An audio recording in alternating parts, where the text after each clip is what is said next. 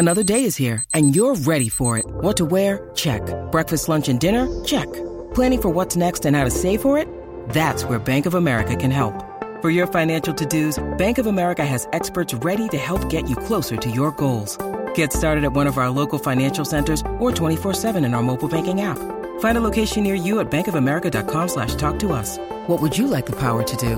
Mobile banking requires downloading the app and is only available for select devices. Message and data rates may apply. Bank of America and a member FDIC. When you need mealtime inspiration, it's worth shopping Kroger, where you'll find over 30,000 mouthwatering choices that excite your inner foodie. And no matter what tasty choice you make, you'll enjoy our everyday low prices, plus extra ways to save, like digital coupons worth over $600 each week. You can also save up to $1 off per gallon at the pump with fuel points. More savings and more inspiring flavors make shopping Kroger worth it every time. Kroger, fresh for everyone. Fuel restrictions apply. Qu'est-ce que Dawson? Merci d'avoir posé la question.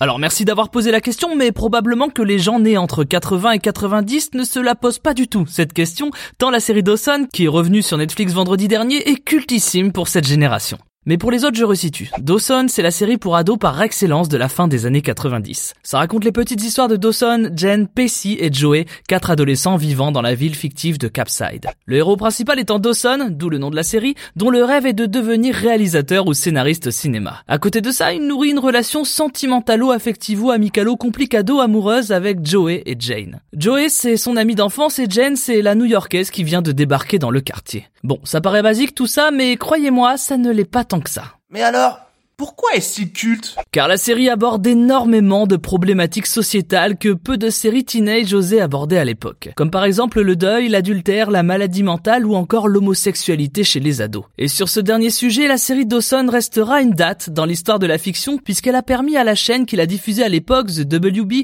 de devenir la première chaîne d'un grand network à mettre en scène un baiser gay en prime time. Car il faut savoir qu'à l'époque, les prises de parole sur l'homosexualité étaient rarissimes. Mais paradoxalement, l'aspect culte de Dawson réside dans ses imperfections, l'une des premières étant l'âge réel des acteurs versus l'âge qu'ils étaient censés avoir dans la série. Notamment Dawson, censé avoir 15 ans au début de la série, incarné par James Van Der Beek, qui en avait en réalité 21. Le record étant détenu par le personnage d'Andy, Meredith Monroe, 30 ans à l'époque, et donc le double de l'âge de son personnage. Et cela donne à l'image un cocktail un peu étonnant d'acteurs devant se replonger 5, 10, voire 15 ans en arrière. Une contradiction qui a véritablement teinté l'esprit de la série. Et que sont devenus tous ces acteurs? Eh bien, à l'instar de beaucoup de séries pour ados des années 2000, les héros ont connu des destins très divers. James Van Der Beek, qui a aujourd'hui 43 ans, n'aura finalement jamais réussi à s'affranchir de son personnage de Dawson. Le cinéma ne lui aura laissé que quelques apparitions et c'est dans quelques séries qu'on aura pu le voir plus longuement, comme Medium, How I Met Your Mother ou encore Don't Trust the Bee in Apartment 23,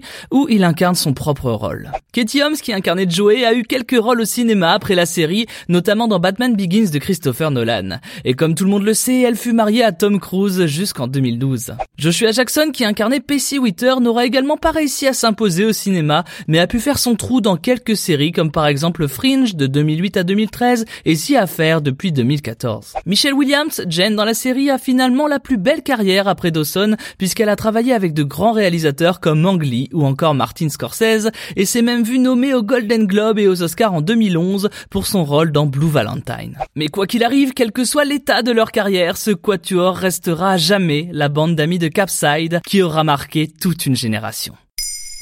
Maintenant, vous savez. Merci d'avoir posé la question.